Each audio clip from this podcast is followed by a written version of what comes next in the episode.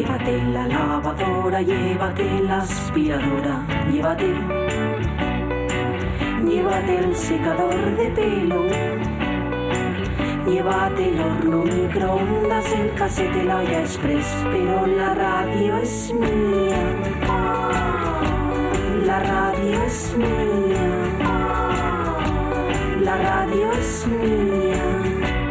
Y quédate con todo lo demás.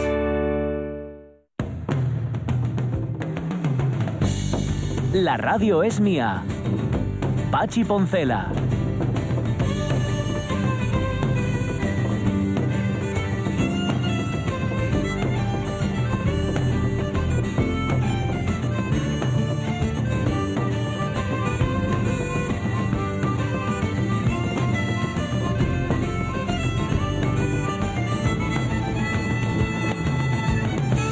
Las 12 y 14 minutos de la mañana para luego para que digáis luego que la justicia no trabaja. Bueno, decís que es lenta y seguramente es verdad, pero han currado esta mañana, lo habéis oído, ¿no? Ya es, es ilegal la suspensión del Parlamento mm, ordenada por Boris Johnson, esto lo ha dicho el Supremo británico. Y aquí en España, el Supremo español avala por unanimidad que los restos de Franco salgan del Valle de los Caídos. Lo van a enterrar no en la cripta de la Catedral de la Almudena, como pedía la familia Franco, sino en el cementerio del Pardo. Así que eso, esa es la, la gran noticia. Que yo, ya te digo, después de dar tantas vueltas al asunto, a ver qué encuentren cuando abran allí. Porque como encontrar encuentran incorrupto el cuerpo de Franco, va a haber la de Coller. Va a haber la de Coller. Dice, no, oye, que tomaba mucha medicación. No, no, no. A ver si van a pensar que hay un milagro o cualquier cosa. O que no haya nada. Imagínate que van ahí, ponense a mirar y resulta que no aparece nada. No, no es que no, es que Franco, no, pero no murió. No, no lo sabíais, no, no sabíamos. Bueno, puede pasar cualquier cosa. Y el caso es que de momento ya hay sentencia y oye, si hay sentencia, habrá que... ¿Hay, eh, ¿Hay fechas y eso? No lo sé. Bueno, habrá no que lo ver mire, luego los no lo mire, detalles. tengo que sí, leer sí, el no, detalle, pero no, lo mire todavía. Sí. Me imagino que sí. Y ya deciden dónde lo van a llevar, entonces. sí, sí, al Pardo, al A Pardo. pesar de la opinión de la familia. La familia quería que fuera en la En la cripta de la Almudena, sí, en sí. efecto. Pero va a ser al final que no. Antes escuchábamos, antes mm, eh, Sí, la contábamos, noticia que ¿no? La es- noticia contábamos. en la que comparaban, dice, hombre, sin el orgullo gay hay dos millones de personas, ¿cómo no vais a poder garantizar que vayan a adorar a Franco a, a la Almudena? Bueno, pues no va a ser en Almudena. que Porque a hablaba de destaparlo. 300 y pica mil visitas al Valle de los Caídos. Mm. Yo sospecho que hay muchas visitas de esas mm, Sí. pueden tener un carácter mucho Claro. más histórico, objetivo que pasional. Hombre, ¿eh? si además el A Valle estas de- alturas es de mu- la vida. Es muy imponente. A mí mi padre, que no era sospechoso de nada, llevóme de excursión Sí. a- al Escorial y al Valle de los Caídos. Ajá. Y fui, ibas a ver aquello porque era una cosa monumental, forma Claro. parte de la historia, etcétera. Y- e Otra histórica, cosa es que, como luego tú dices, el valor que se le dé. cada uno va como, como quiere ir. ¿no? Claro, claro, Sí, claro. sí, de, de turista o de peregrina, de peregrino. y me cogiste de la mano ahí en, en el Valle de los Caídos. Bueno, efemérides de cine, que ya que se ha molestado el bueno de Ramón Redondo, nosotros no somos quienes para no comentarles y además nos presta mucho, porque justamente nos pone en nuestro sitio. Esta sí la vi, Ramón Redondo, El nombre de la rosa, se estrenaba tal día como hoy, la película de Jan Jacques no, en el año 1986. Tiene también aniversario, es del 75, Los tres días del cóndor, de Sidney Pollack. ¿La visteis esta? A mí me gusta mucho, esta peli sí la vi. Eh, me re- mm, mm, Faye Dunaway y Robert Redford. Y Robert Redford, sí, Robert Redford, señor. que él era un experto que trabajaba así para el servicio secreto, pero que Sí. sabía él. Es que iba a decir Paul Newman y sabía que no, por eso... Mm. uh, uh, uva. Era el otro, era Sí, Robert sí, sí, sí. Jim Henson hubiese cumplido hoy 83 años. Hombre. Dice Ramón Redondo que solo por crear Barrio Sésamo, Los Teleñecos y Fraga el Rock ya le hemos hecho un hueco en nuestro Olimpo particular. Pero además dejó dos joyas. Cristal Oscuro y Dentro del Laberinto. Yo no vi ninguna de las dos, Ramón Redondo. Te voy a pedir, por favor, que vayas sumando todas las películas que no vi. Sí. Más que nada para que yo me dé cuenta de, de, de qué tamaño es el charco, porque, bueno, ya deja de ser un charco. La Algún laguna- día, Pachi, descubriremos los menonitas que te cobijaron en los años 80. Sí, es lo que dice Ramón Redondo. Qué simpático. Del año pasado viaja al cuarto de una madre de Celia Rico, dos, actro- dos, uy, dos atroces, dos actrices a tope, un buen guion y mucho cine en las manos de una directora novel. Está muy bien. Tampoco la vi. El señor. Buscavidas del año 61, Robert Rosen, sí. con- esta sí es con Paul Newman. Esa sí la vi. Eh, No las me doy manos cuenta de, cuál Orlac. es el buscavidas. Yo no me acuerdo, pero la vi. De Robert Vine, eh, del 24, Las manos de Orlac. Juana la Loca, del año 2001, de Vicente Aranda Ah, sí. que después de haber hecho mucho en la tele descubrimos a A esta Elena, mujer, a esta mujer y, que desde entonces eso te iba a decir, Sí. no tengo yo así mucha idea qué está haciendo. fuese, marchóse. No sabemos. Y era una chica con mucho Sí, poderío, con mucho ¿eh? López de Ayala. López de Ayala, Eso, Elena estaba Ayala. buscando y el nombre. El Pilar, otro- Pilar. Pilar, eh, Pilar, perdona. Eso, eso. El otro día vi esta que la tenía guardada para ver desde hacía casi 10 años, hoy cumple 9, Ujú. la red social de David Fincher, que tiene guion de Aaron Sorkin y que te hace, nada más ver la película, te hace Sí. desear borrarte de Facebook. Bueno, y, y que te caiga mal él. ¿Verdad? Repu- bueno, Repugnante, repugnan- mal amigo de sus amigos. Asqueroso. Pero es una peli, ¿eh? Es una peli, ya, ya, ya, por supuesto. Roma Ciudad Abierta de Rossellini del año 45, que esa sí la vi. El Rayo de Fran Arujo de del año 2013, la historia de un inmigrante marroquí que tras 13 años en España no encuentra trabajo, invierte sus ahorros para comprar un tractor, para de vuelta a casa poder trabajar y lo lleva rodando a su destino. Ah, pues tiene pinta, Tiene una pinta fantástica, El sí, de señor. El Rayo, de Fran Araujo. Y Henry, retrato de un asesino, No la vi. del año 86, yo tampoco. El otro barrio, de Salvador García Ruiz, también cumpleaños, es del año 2000. Te doy mis ojos, de Iciar Boyaín, Sí. del año 2003. Sí. Un día perfecto, perfecto per volar, del año 2015, de Mark Recha, un una cometa hecha por un padre, un niño y un adulto para ayudarle a volarla. Solo con eso se puede hacer una maravilla como esta pequeña película de Mark Recha. Es que solo el cartel ya me apetece. Es muy guapo. Y cartel. mira que ¿eh? es sencillucu, pero Sí. hay algo ahí que dice, uy, esto suena bien. Ujú. Eh, Psiconautas, de la que nos habló Ramón Redondo aquí eh, en su día, que es de 2015, también se estrenaba tal día como hoy, y cumple 50 años Goya Toledo, que yo también le perdí un poco la, pista, después de Amores Perros, por Ya. ejemplo, Mararía, la caja 507, yo ya no supe Una cosa así, que no sabes si sí o si no, o si todo lo contrario. Ya, bueno, y mientras tanto ella, a ella le da igual, pues, sigue trabajando. Bueno, pues A ella- lógico, ¿quién importa? Exacto. ¿A quién le y- importa? Y, con toda la razón, lo que yo además. haga, ¿quién importa lo que yo diga? Las 12 y 20 minutos de la mañana. Oye, hoy recuperamos buenas costumbres. Hoy vuelve Susana Rubio, Sí. de la China, y tiene que traernos muchas cosas que habrá descubierto allí, ¿no? Tiene que abrir aquí paquetinos que haya traído de la China o de AliExpress. Oye, ser. que sí, pues ya ves que siempre venga de vez en cuando con Bueno, regalinos y pero sí, sí, cocinas. porque ¿eh? acuérdate, acuérdate, estabas tú, ¿no? El día que se abrió aquella botella de aquel De- brebaje maravilloso. De chiqui, chiqui, chu, chu, De chu, chiquichón, aquel. Y todo, y todo. Más y- bueno. Sí, señor. Bueno, aunque si nos escucha hablar chino como acabamos de hacerlo ahora, no nos regala ya nada más, ya más nada, un enema, como mucho. ¿Qué más? Hoy es el, hoy no, es mañana, pero como se nos juntaban varios cumpleaños estos míos de la música, lo vamos a contar hoy. Tal día como mañana, que es día 25 de septiembre, pero del año 1906, venía al mundo Dmitri Shostakovich. Mm. Dmitri Shostakovich, compositor, dice aquí ruso, no, soviético, y posiblemente soviético a su pesar, aunque bueno, esto habría que verlo también. Ponemos, ponemos un poco de música suya. dentro de un Venga, rato, vale. Venga, Y- perfecto. Y luego hay otro reencuentro, aunque claro, como hablamos con él el lunes, y Mm. como lo vimos en verano, parece menos reencuentro, ¿no?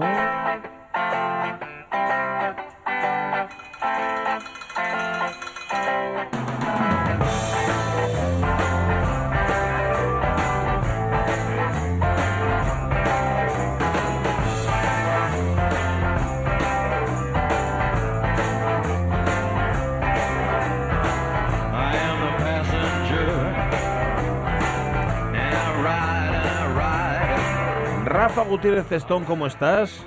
Encantado de estar con vosotros. Bueno, gusto. Siempre es un Encantadísimo. placer. Claro, llevabas, llevabas sin hablar de libros en este programa que nosotros, desde que tú no nos recomiendas nada, dejamos de leer. Yo llevo sin leer tres meses. No, no, no, no me lo creo. No me, no me lo creo. Bueno, libros atrasados, porque fíjate, hablamos con Ramón Redondo, aunque fuera en la distancia, sobre la cantidad de pelis que el servidor no vio en su vida.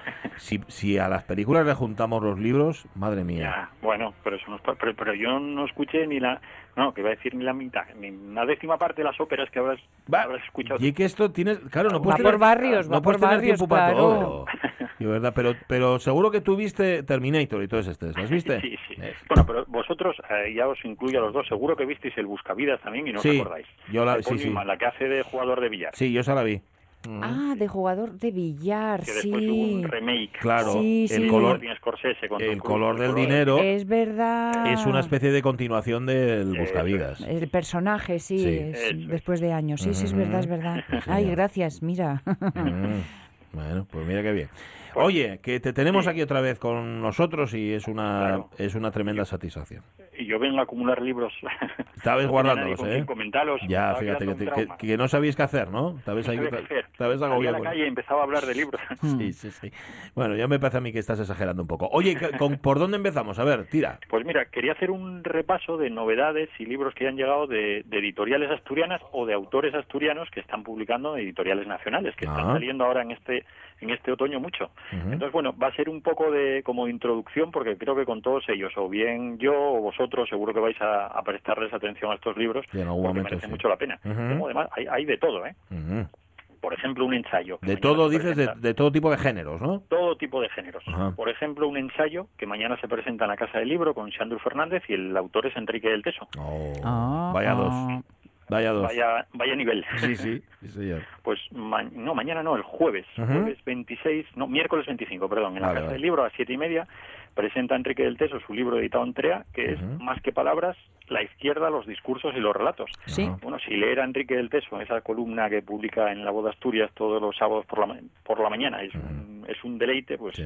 coger, porque Enrique tiene la facultad de, de pensar, Transmitir muy bien Sí. esas cosas que piensa y enlazar con unas metáforas que a mí me deja siempre sorprendidísimo, porque de cualquier anécdota él te, te lo escudriña perfectamente para Ujú. que invitarte a pensar. De Sí. hecho, hablamos de ese libro, Pachi y yo, hace unos días, y diciendo, oye, había que hacer una llamadina a Enrique ¿eh? Sí. y hacer una entrevista. Pues sí, pues es el primero, por bueno, más que nada porque porque mañana se presenta y animo también a la gente a que, a que acuda a la presentación. Sí. Después de, fíjate, dos editoriales de las que hablamos mucho, como es P de Plata, Hoja de Lata, Sí. Pues Hoja de Lata acaba Hasta el punto de confundirlas en ocasiones. Sí, sí. Acaba de publicar hoja, hoja de plata y pez Hoja de la pez de lata, sí, sí, sí, estas Como. Víctor Manuel Llanablén. Sí, pues, Víctor Belén y Ana Manuel. No hagáis eso, que yo luego lo repito, Claro. sin querer. Bueno, a ver, Pues uno de los libros Sí. de los que hablamos, que fue, el- eh, hablamos ya el, eh, a finales de, de junio, de las últimas colaboraciones, era el de Telefónica, que lo presentaron, tengo que decir que se presentó en Madrid, en el edificio de Telefónica de Gran Vía, con una sala ahí para 300 personas. Que un poco, bueno, vamos a hacer un poco de, de patria también y presumir de las editoriales asturianas que un, libro de hoja de lata pues consigue concitar a tanta gente en plena Gran Vía de Madrid. Fíjate. Pero ellos tienen una novedad ahora para, para el otoño también, que es Elefante de Martin Suter, que es una novela deliciosa, como casi todas las de ellos. Ujú. Cuenta la historia de un vagabundo que después de una noche de borrachera se encuent- se encuentra delante de él con un pequeño elefante rosa. Uy, Y entonces él piensa que esto puede ser fruto de... De, de su de la- delirio del alcohólico. Pero después el, ele- el elefante sigue ahí, ¿no? Mm, Ajá. El elefante Como el ahí. Dinosaurio. un dinosaurio. ¿no? y a partir de ahí empezamos en la historia de por qué surge este elefante rosa, que es bueno como una un invento genético que, que quieren hacer ahí, es una distopía también que nos habla de, de muchas de muchas cosas, como todos los libros que tienen un tienen un trasfondo social, todo lo que edita Hoja de Lata, y Sí. es una es una maravilla. Oye, ¿se llama el libro, perdona? Elefante. Elefante. Y el Vale. autor Martin Suter. Vale. También en Pez de Plata dos libros que llevan ahora. Eh, Julio Rodríguez, que entre Ah. premios de poesía y premio de poesía escribe algún libro de, de narrativa también con ese tono de humor, Ujú. pues va a sacar El Gran Pirelli, que te cuenta la historia de... yo- a, mí, a mí me recuerda un poco a los de... Miré la sinopsis nada más, ¿eh? Todavía no pude- tuve, la, tuve la fortuna de ver la portada un poco antes de que, de que saliera y, la- y un resumen que me envió el editor, Jorge Salvador, Sí. pero tiene toda la pinta de parecerse un poco en la línea de Eduardo Mendoza, porque es un, Ah. un delincuente casi de, de poca monta, Sí. que le encargan investigar pues un asesinato y el acusado de ese, de ese asesinato es el comisario más prestigioso de Madrid. A partir de ahí, ese humor que tiene Julio Rodríguez, que yo estoy deseando tenerlo porque yo me lo paso muy bien con los libros de Julio, con los de poesía también, que no tienen ese tono de humor, pero Ujú. Con los de narrativa también. Que le acaban de dar en poesía el Sí. premio en, en que fue en Jaén. Jaén. Jaén, sí, sí, sí. Ujú. Es que eh, yo, yo es que no sé en cuál eh, eh, a Rodrigo Olay le dieron premio también de poesía por ahí Sí, por el sur y por sí. eso nos liamos. ¿no? Y a otro autor asturiano, Agustín Alonso Vizcayar, acaba de ganar un premio en Córdoba también. Anda, Otro premio de poesía. Oye, ¿cómo estamos, los eh? De los andaluzos, Tremendo. de los andaluces para aquí. no lo sé, no lo sé. Ahí va, ahí va- va a haber que corresponder. ¿Cómo se llama? El Gran Pirelli, es el nombre. Gran Pirelli, El Gran el Gran Pirelli. Pirelli, Vaya, el título sí. ya mola. Mm, Sí. sí, señor. Y también Pez de Plata, pues fíjate, Ramón Lluís Bande va a publicar Cuaderno de Guerra. Bueno. Pues, cu- sobre las películas que, que hace Ramón Lluís, pues los, lo- bueno, como el diario de película, que es Ah. el Cuaderno de Guerra, y esta saldrá, saldrá en breve. Después, fíjate, en la editorial RBA, Sí. eh, Alba González Sanz poeta Ah, y sí. concejal de concejala del, del Ayuntamiento de Gijón, Mm. pues le encargan, está haciendo una colección, eh, la editorial, sobre mujeres en la historia Sí. y le encargan hacer la biografía de las, los dos primeros títulos, Alba González Sanz, que es el de Virginia Woolf y el de Clara Campoamor. Ujú.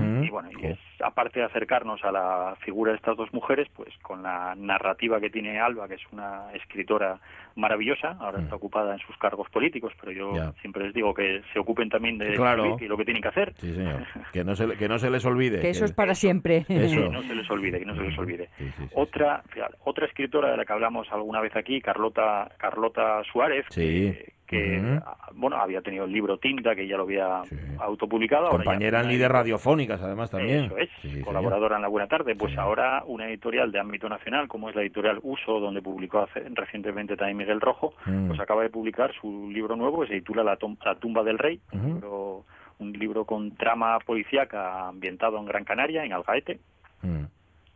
y ese sal- sale es- esta semana también. Dos autores también, eh, uno no es no es asturiano, pero lleva muchos años viviendo en Asturias, es andaluz, que se llama Eduardo Infante, Ajá. acaba de sale a la venta el jueves 26 un libro, él es profesor de filosofía en el Instituto La Salle de Gijón, Mm. y el libro se, titu- se titula Filosofía de calle, Ajá. y lo que pretende es, bueno, de, al, al uso de cómo nace la filosofía, ¿no? Con los peripatéticos que, naz- que Mm. hacían filosofía caminando Sí. por la calle, y él lo que quiere es pues que la filosofía vuelva a, es- vuelva vuelva a ser eso y plantearse temas que ahora pueden estar de actualidad pero desde una perspectiva filosófica que reflexionemos sobre temas eh, temas cotidianos. Por ejemplo va cada capítulo es hay uno que es muy significativo y es, es lo mismo decir también o yo también que decir te quiero Ajá. Ya, sí, sí, sí. Oye, Buen, oye, ma- buen ese- matiz. Ese libro es muy para nosotros, ¿eh? Nos gusta mucho eso. ¿Cómo Y a dices que se llama? ahí, Perdona, repítelo si es tan libro se amable. titula Filosofía de calle Vale, vale, vale. El autor es Eduardo Infante, es, es profe de filosofía en el, en el Instituto La Salle de Gijón y todos sus alumnos y alumnas, es de los que siempre, el profe que recuerdan, recuerdan siempre porque los invita mucho a salir a la calle, a- Ujú. a, preguntar, a preguntar a sus mayores, pues les, les acerca siempre al mundo, de, al mundo de la filosofía. Y ese libro sale a la venta el jueves, eh, sí, el jueves 26 me parece que es, y lo edita pues Ariel, la editorial de, de prestigio en ensayo, que es del Grupo Planeta, y es el que cuenta con él para sacar el libro. Esto es muy, muy María Herrero, que es nuestra Sí. colaboradora, que mañana rescatamos, Sí, igual que hoy te rescatamos a ti, y su filosofía útil, o Claro. filosofía para niños. que- Oye, Eso es. se- recuerda, Ese- recuérdame el, el título. ¿Cómo es? Filosofía de calle, De calle, vale. Filosofía de y calle. el autor es Eduardo Infante. Va, qué buena pinta. Jo, es que no sé, estás diciendo tanto. Si Sí. tiene toda tan buena pinta, Sí, sí. No sé qué vamos a hacer. Bueno, Y, Ponernos y- malos. sí. Y, y un último ya, otra autora de Gijón que acaba de publicar de en la editorial Martínez Roca, también del sello Planeta. Es una chica que tiene mucha presencia en las redes sociales. Sí. El libro se titula Come chocolate y no discutas con idiotas. Ah, Sí. pero ese ya, ese ya pasó por aquí, por la radio mía. pasó por ahí, ¿eh? Ay, Ah, amigo. sí. Sí, sí, pues sí. Seguro que os lo pasasteis muy bien. con Muy bien. 52 tips para la paz mental. Sí, sé yo, sí, sé yo. La verdad es que sí. Nos lo pasamos muy bien y además incluso algunos lo aplicamos. Sí. Para que no, la- sabemos cuál, El de pero chocolate, alguno. yo. Yo el del chocolate lo, lo apliqué directamente, nada más llegar a casa. O sea que. sí, sí, sí. Sí, porque además, bueno, el no discutir con idiotas yo creo que también está muy bien. Bueno, ya sabes lo que pasa si discutes con idiotas, que alguien puede pensar que el idiota eres tú. Claro, Claro, claro, eso es un riesgo. Hay, hay esto que sale, no me acuerdo en qué película lo escuché también, que yo me lo aplico desde hace mucho tiempo, que es ma- vale más tener la tranquilidad que tener la razón. Sí, qué bueno. qué bueno. Me lo voy a apuntar también. No sé si vienen los tips estos, pero me lo apunto. ¿Te quedó algo en, ahí en el garguelu? No, de momento, no, todo lo que tenía aquí creo que creo que lo solté. Lo todo, liquidaste todo, ¿eh? Jo. Lo, lo liquidé, lo liquidé. Pero Bueno. pues, puedo seguir, ¿eh? No, no, no, sí, ya sé que tienes más. Porque Hoy, si, ah. si no hablamos de Pérez Reverte, que sacó Siri Eh, también, te, ¿no? iba, te iba a preguntar, no por él directamente, sino por alguna así novedad de estos que llenen escaparates. CD es a lo mejor la gran Sí. entrada del, del otoño. Hay dos, hay la de Ildefonso Falcones, que es el Ajá, autor sí. de eh, el autor que había tenido mucho éxito con la de va, se me fue una Sí, de sí, algo de la... De, ah, de- de- de- la, la catedral del mar la Catedral del Mar, hombre. Ah. Vale, me salía la la basílica. Catedral del Mar, que ahora acaba de sacar el libro y después, eh, yo siempre digo, desde que estoy detrás de un mostrador en una librería, Mm. el autor que es superventas de verdad pues, es Arturo Pérez Reverte. Nos Sí, puede gustar más o menos, pero del que tiene reservas, del que Mm. ves desde el primer día que sale el movimiento, Sí. Harry Potter y Pérez Reverte. Ajá. Después podemos entrar en todas las discusiones Ya. que tengamos sobre él, pero Me, hay otros me textos encanta que los metas en el mismo pack. Sí, sí, bueno. Bueno, no, no, lo que No, es, no, es, tiene- ¿no? tiene lo suyo, sí, sí, es, sí, los claro. que más venden. Tú, por ejemplo, cuando, cuando compras... Ahí te vienen de la editorial. Tengo el de Pérez Reverte y tú tienes que comprar un mínimo de, de ejemplares o, No, no, en su caso, un máximo. No, no, no, no. Los que quieran. aquí hay, la verdad es que las cosas buenas que tenemos las librerías pequeñas es que somos totalmente libres en ese sentido. Ya, No, tenemos, no sé si a alguno le presionarán, pero vamos, yo en mi caso, por ejemplo, Pérez Reverte lo tienes porque tiene un público determinado. y Yo Sí. creo que Pérez Reverte es muy honrado en el sentido de que sabes perfectamente lo que te vas a encontrar. ah, sí.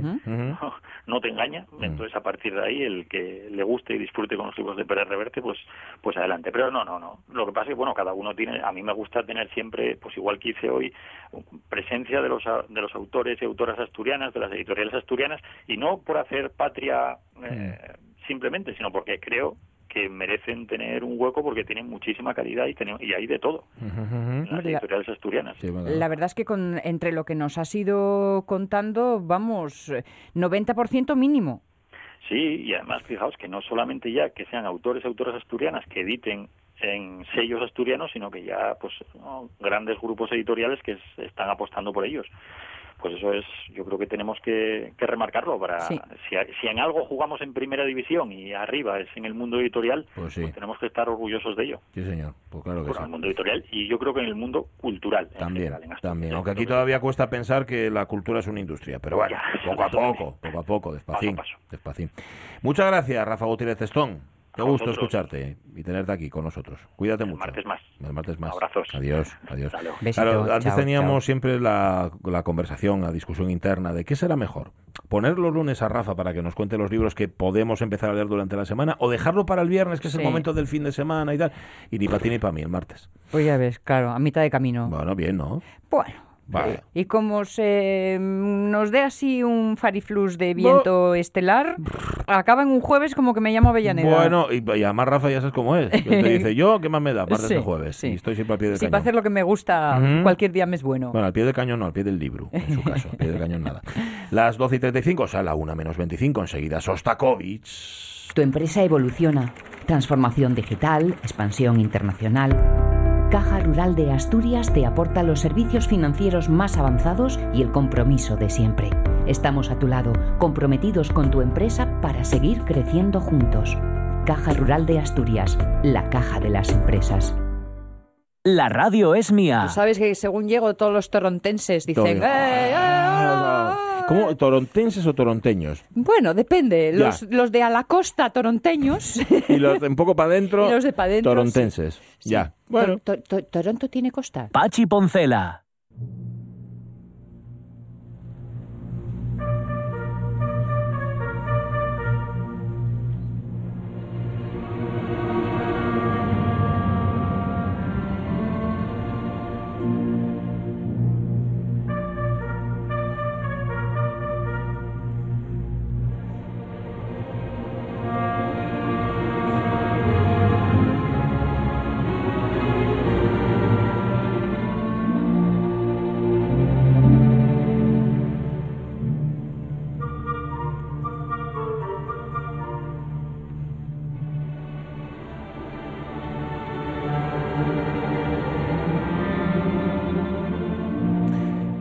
Sonando es una obra de circunstancias. Mira qué bonita, ¿eh? Tiene un- que suena muy chula.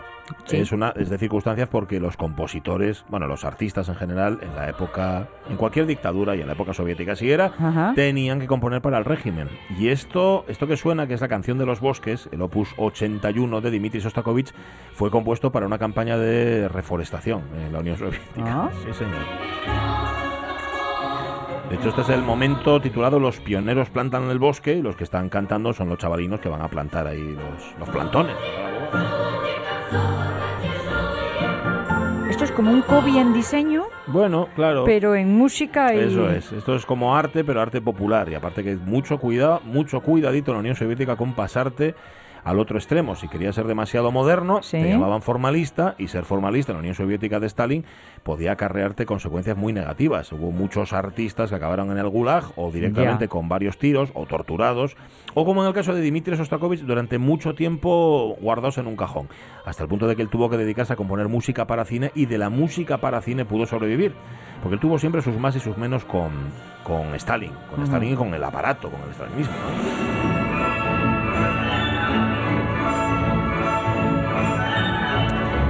Claro que esto se veía venir porque ya de pequeño, siendo un chavalín estudiando la EGB, o el correspondiente a la EGB, ahí en la Unión Soviética, decimos que nació en el año 6, suspendió el examen de metodología marxista. Esto eh, posiblemente le inclinaba hacia un no una oposición al régimen que nunca existió o nunca existió de manera directa, sino un es que a mí la política qué más me da, si yo es que me dedico a otras cosas, me dedico al arte, ¿no? Ver, sea como sea, lo intentaba y además lo intentaba con mucho afán. Él compuso obras que, como esta que está sonando, intentaban loar al régimen, otras que lo que hacían era justamente encumbrar o, o también loar, ¿no? Echar incienso al, a- al comunismo y, bueno, y, a, y a los soviets y a todas estas cosas. Bueno, era lo que tocaba, estaba donde estaba. Pero no le salían bien, no le salen auténticas. A él lo que le salían bien eran las obras más experimentales.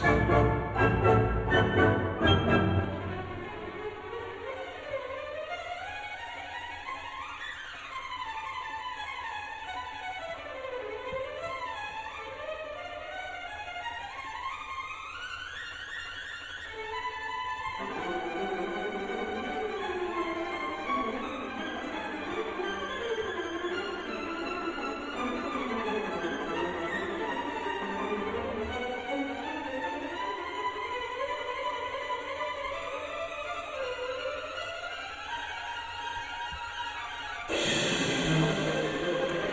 Si lo que sonaba anteriormente era una obra laudatoria y una obra de encargo, vamos, para el régimen esto es justamente todo lo contrario. Esto que suena es un momento de la cuarta sinfonía de Dmitri Sostakovich. Después de haber encadenado unas cuantas obras que iban bien, bueno, la primera fue, la primera sinfonía fue un auténtico escándalo porque lo que revelaba era un genio sin igual. Fue su trabajo, digamos, de salida del conservatorio, de doctorado, podríamos decir.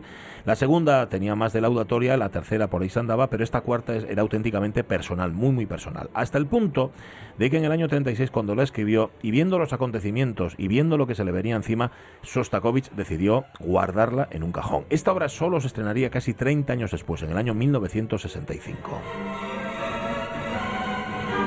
¿Qué fue lo que pasó? Bueno, porque compuso una ópera, Lady Macbeth, que no le gustó a Stalin. De hecho, Stalin fue al teatro, los que estaban alrededor contaban que se reía mucho y antes de que acabara la ópera se fue a casa. Eh, días después, el propio Stalin estaba en la estación esperando un tren, cogió el Pravda, cogió el periódico, el oficial, el único que había, Sí. y leyó un artículo titulado Caos en vez de música, Caos en lugar de música, donde ponía a caer de un burro la ópera de Sostakovich. Leyendo aquel artículo, que lo que estaba era firmando su sentencia de muerte, lo único que pudo hacer Sostakovich fue echarse a llorar, sin más. Si a Stalin no le gustaba una obra, porque Stalin tenía criterios sobre todo, tenía criterios sobre literatura, sobre música, sobre cómo tenían que colgarse los abrigos de los percheros, él lo sabía absolutamente todo, era el padrecito Stalin. Si él decía que eso no era música adecuada al régimen soviético, date, date por perdido, ¿vale? Eh, de esos mismos años es justamente, de los años de Lady Macbeth, es esta cuarta sinfonía que ya decimos decidió guardar en un cajón y sobre todo decidió guardarse el mismo. Vamos a ver, tengamos cuidadín y lo que compongamos a partir de ahora demos una de cal y otra de arena, que fue lo que hizo. De hecho, la quinta sinfonía, la que compuso a continuación, fue un grandísimo éxito porque el mismo Sostakovich reconocía que era, era ponerse de rodillas. Iba a decir otra cosa. Era ponerse de rodillas delante de Stalin y decir, perdón, perdón, Claudicar. me he equivocado, claudicar, me he equivocado y no volverá a ocurrir, ¿no? Sí que volvió a ocurrir, anda que no volvió a ocurrir. Y anda que él intentaba de alguna manera congraciarse con el régimen soviético, era solo de boquilla, porque él era un auténtico artista y componía lo que le parecía. Mucho, insistimos, para el cajón, incluso tenía obras secretas. Alguna vez nos ha hablado aquí Carlos La Peña de una obra donde justamente lo que hacía era caricaturizar a Stalin, que nunca pudo estrenarse, claro, en vida de Stalin y en vida del compositor, solo muchos años después y demás. De cara a la galería, pues sí, insisto, componía obras de cal, las que decía, oh, qué bien está el régimen soviético, y otras en las que el régimen soviético se quedaba un poco perplejo. ¿Por qué después de haber compuesto esta sinfonía triunfal- triunfalista nos compone otra donde debería estar contento porque hemos ganado la guerra y sin embargo mira qué pesimistón se pone Sostakovich, ¿no? En una composición musical entonces también caben los dobles sentidos, la ironía. Y en el caso de Sostakovich, muchísimo más. Ajá. La cantidad de citas, la manera en la que... Tú imagínate, a una sinfonía, como es la sexta sinfonía, la llaman la sinfonía sin cabeza.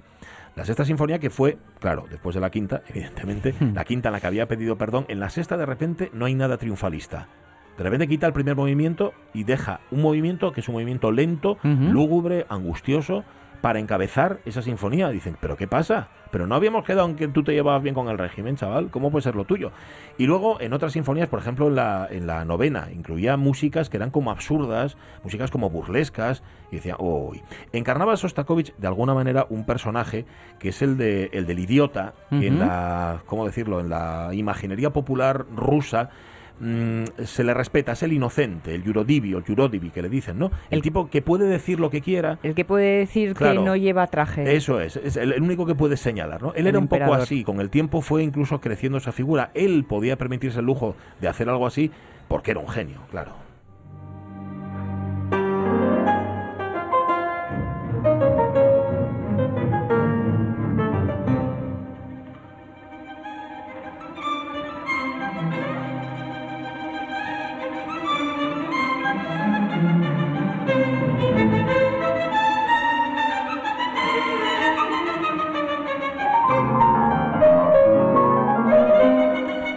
Está tocando el piano es él. Este es el propio, el propio Sostakovich.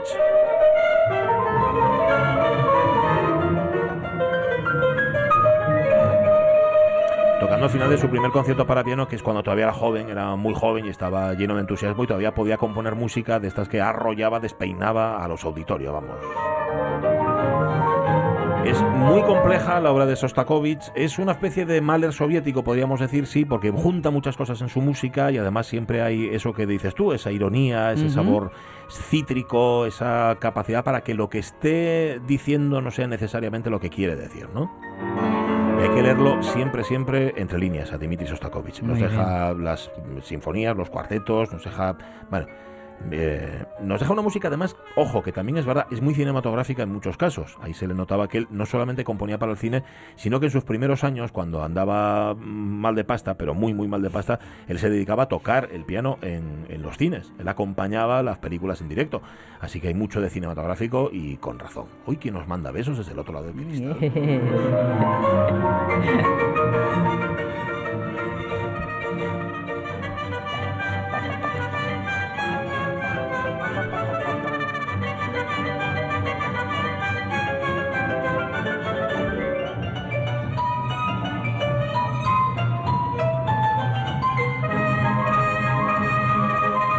música futurista, cubista, como la queráis llamar. Esto era la, la gran esperanza, fíjate, de los artistas en, en la- en los primeros pasos de la Unión Soviética.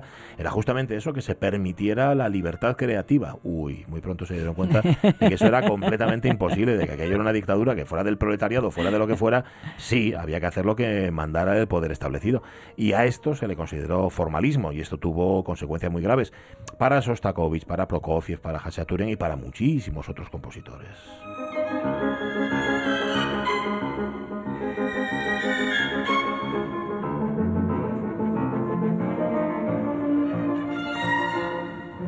Nacía tal día como mañana del año 1906, lo que pasa es que tenemos que recordarlo hoy porque mañana se nos acumulan las efemérides. Mañana vamos a recordar el nacimiento de un torontense Vale. o toronteño. Depende, ¿no? De, bueno, de uno de los más grandes toronteños de la historia, que fue el pianista Glenn Gould, pero no lo Ah, vamos sí. a repasar por sus dedos, Ah, no. no, sino por sus opiniones musicales. Bueno, Algunas vale. de ellas muy, muy curiosas. Su valoración de cantantes como Petula Clark, por ejemplo, Sí. o de Bárbara Streisand, de la que estaba, mm, vamos, absolutamente prendado. Se Bueno. la historia de aquella vez que se encontraron en una... De Bárbara Streisand En es fácil estudio. comprender por qué, ¿no? Sí, bueno. mm, ¿Y Petula Clark? Y de Petula Clark, musicalmente hablando, la consideraba sí, una sí. cantante. f- Bueno, pues tampoco me sorprende, mira Bueno, tú. Glenn era muy especial, así que cualquier cosa, mañana os lo contamos. Pero ¿quién está aquí? Ay, qué ilusión Ay, es que hiperventilo, Susana Rubio. Yo pensé que ya no me ibais a invitar, qué ilusión más grande como no, te vamos a invitar? Antes cierra el programa, fíjate lo que te digo, ¿eh? Oye, ponle, la sintonía, Susana, por favor, ¿eh?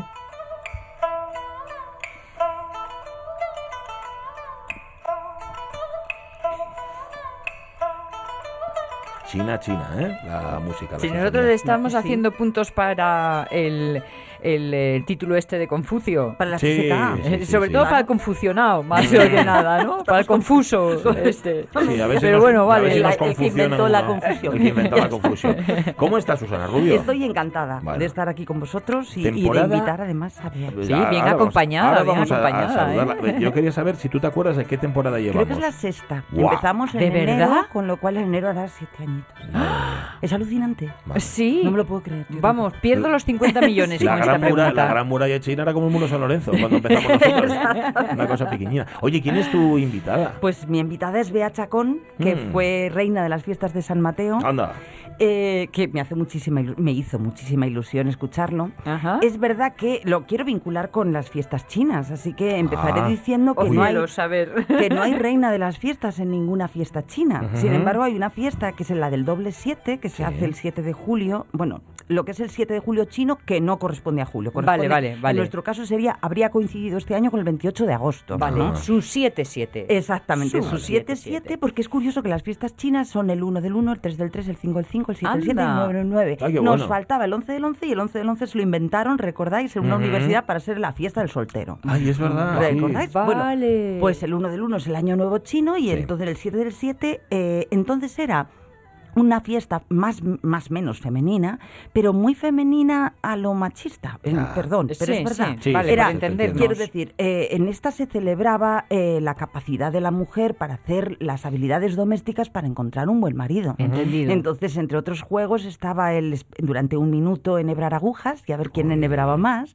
o hacerla flotar en un vaso de agua. Perdón. Eh, ah, la aguja. Aguja. la aguja, sí, sí. No, Me la parece mujer. fascinante cómo, sin más, las propias mujeres, por sí mismas, han sido capaces de cambiar esa fiesta Ajá. y hacerla eh, para conmemorar sin más el amor. El amor y la igualdad de la pareja, Qué ¿no? Bueno. Entonces, me parece tan bonito que eh, en este caso eh, adoro cómo se, cómo se da la vuelta a una fiesta, Ujú. como es, o una mm, figura como es la de la reina de las fiestas, que en su momento quizá antiguamente era pues la más guapa del pueblo. Mm. Me explico sin más, Sí. aunque la mujer no supiera hacerla la- Ah, con un un canuto. pero haberlo convertido en un símbolo de lucha, de trabajo, de esfuerzo por encima de las dificultades, como se ha hecho en Oviedo, ¿no? Ajá. Y como me parecía súper bonito la idea, y además Bea, nuestra Bea, es alumna de la escuela Ahí va. y, Ey.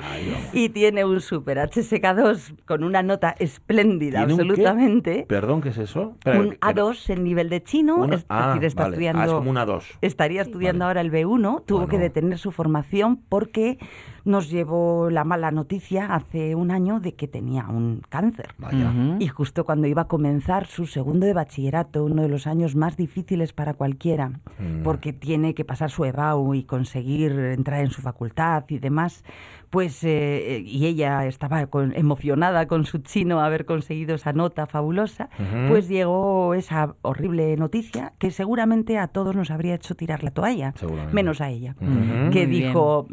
¿Y qué es lo que dijiste, Bea? Bueno, que yo quería seguir estudiando y que esto no me iba a detener. Sí, señora. Sí, Y señora. así fue. Así fue. Mm. Yo no me merecía repetir curso porque no me lo estaba buscando yo. Sí. Entonces decidí seguir estudiando porque si podía con una cosa, podía con dos. Ajá.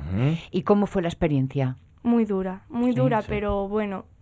Llegar a casa y ponerme a estudiar, aunque estuviera llena de dolores, me hacía sentirme más fuerte todavía, sentir Ujú. que, es- que era capaz de poder hacerlo. Entonces, bueno. Y un poco más dueña de la Sí, situación, ¿no?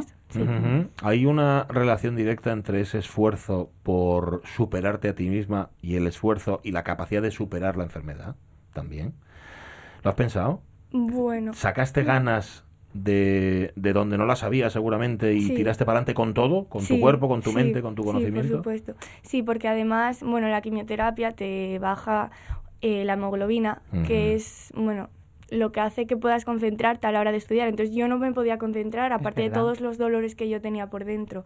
Y aún así, pues lo intentaba y lo hacía. Hay que decir que fueron cincuenta y pico sesiones, ¿no? 56, sí. Hola. 56 sesiones de quimioterapia las que tuvo que soportar y superar, muchas veces estudiar durante las mismas sesiones en el Sí. propio hospital, que ella, de hecho, cuando comenzó el curso de chino dijo, no quiero dejar de ir y, mm, y lo intentó mes tras mes decía, este no puedo, pero el mes que viene cuenta conmigo, este no puedo, pero el mes que viene, claro, después con esa bajada de defensas Sí. tampoco podía venir a clase y finalmente pues es lo único que, que dejó de su lucha por su futuro. Ahora mismo está haciendo magisterio, está llena de ganas y, y creo que será una maestra espléndida, no solamente de la materia que dé, sino un modelo de vida a seguir.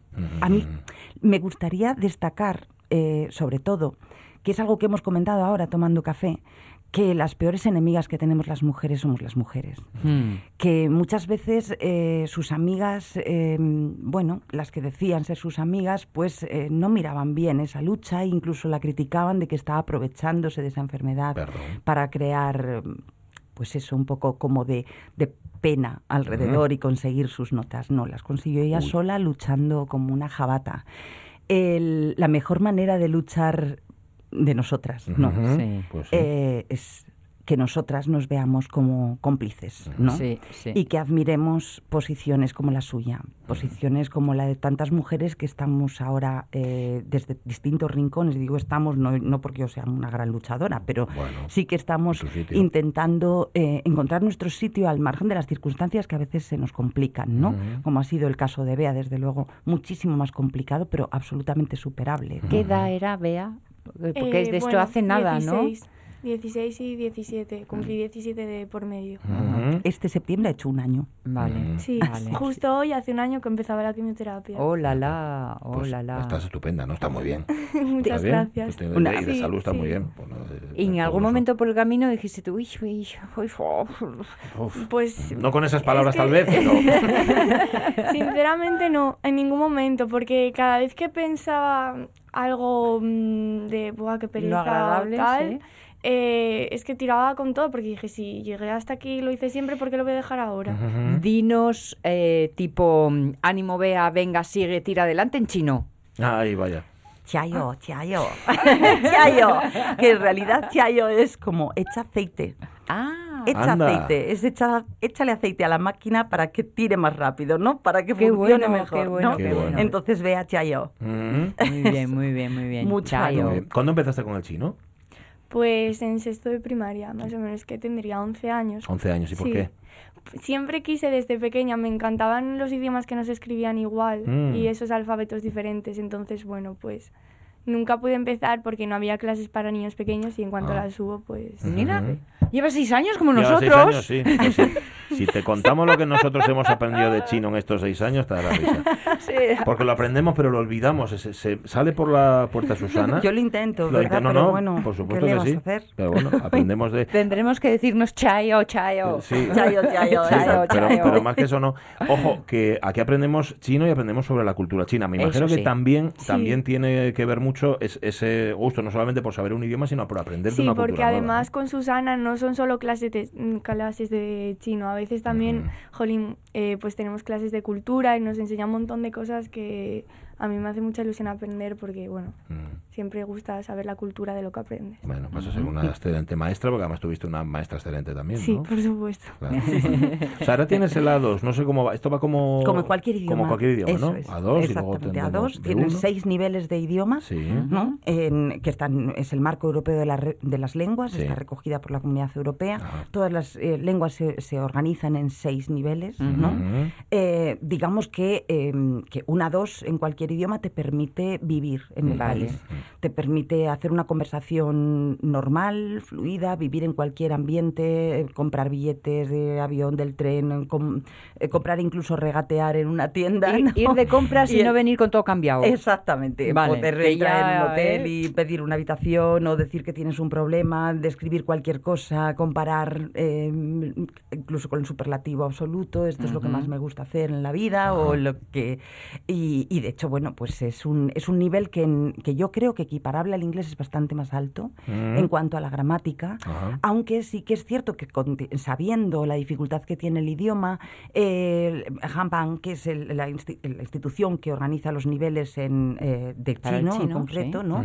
Eh, le dedica un mayor esfuerzo a la gramática en los dos primeros niveles y un menor esfuerzo al aprendizaje del vocabulario, ya que conlleva además aprender aprender a escribir, ¿no? Vale, escribir vale. caracteres. Lo deja para después. Claro, entonces... eh, Primero ar- el articular y luego es, ya añadir. Exactamente. Entonces puede parecer que es más sencillo, sin embargo tiene una carga de, de gramática tan importante como sería aproximadamente un first certificate en inglés. Vale. ¿Qué es lo que más te gusta en el mundo? Ya que la, pala- la pregunta se puso en la mesa. Uf, pues mm, en Machino. Muchas Sí. cosas, demasiadas cosas. La vida, La posiblemente. vida, pues sí, pues sí, la vida. la Oye. Cuando y- uno no puede contestar eso es porque, sal- Porque tiene surgen muchas demasiadas cosas. ideas. ¿Y- Muy ¿Y, la experiencia de ser reina aquí de las fiestas cómo fue? Uf, inolvidable, ¿eh? impresionante. Mm, Me qué da una pena que se haya acabado ya. Que- bueno, para el año que viene. te presentas otra vez, presentas candidatura. Aparte que ahora hay elecciones cada menos de cada dos meses o así. Igual también hacen lo mismo y dentro de dos te eligen otra vez. Ya sé. sabéis que en este caso no ha habido candidaturas de, No, belleza como hubo en las, en las anteriores no reinas de las fiestas. Sí, era- Aquí se ha valorado historia, ¿no? Ese- esa delicia No, del- además, yo no me presenté, me llamaron directamente ellos. Mm. Bueno. Vea, que tengas un futuro como el que vas a tener, no porque te lo deseemos nosotros, sino porque lo vas a tener seguro. brillante. Bien ganado, bien y ganado. que ya enseñas mucho, fíjate, ya nos enseñas mucho, incluso antes de haber em- empezado la carrera, incluso antes de haber acabado, ya nos estás enseñando, ya eres una maestra. Eh, pero para maestra Susana Rubio, Bueno, que volverá, oye, qué gracias guapo. por venir, o sea, por invitarme. No, gracias por nuevo, venir a ti. quiero Nosotros decir, estábamos gracias por aquí. estar. El, eh, ya sabéis, empezamos curso de nuevo Sí, en octubre sí. y empezamos curso por radio. Yo no Yo- me puedo imaginar que, mejor ver inicio, qué ¿eh? Lo siento, señorita, pero el perro me comió los deberes. No, vas fatal, es que va fatal. Vale, Eh, Avellaneda, te lo digo todos los, todos los, todos los- Lo todas las temporadas, te lo digo, no Sí, estudias nada. papel. Vamos a marchar. Mañana volvemos. Estaremos aquí a partir de las 10. eh, va a venir. Omar Caunedo no va a estar Fabián Solís mañana, pero va a estar Sonia Villaneda. Eso ya es una garantía. Y Pachi también. ¿Qué más? El tren de RPA, pero antes las noticias. Muy felices. Adiós.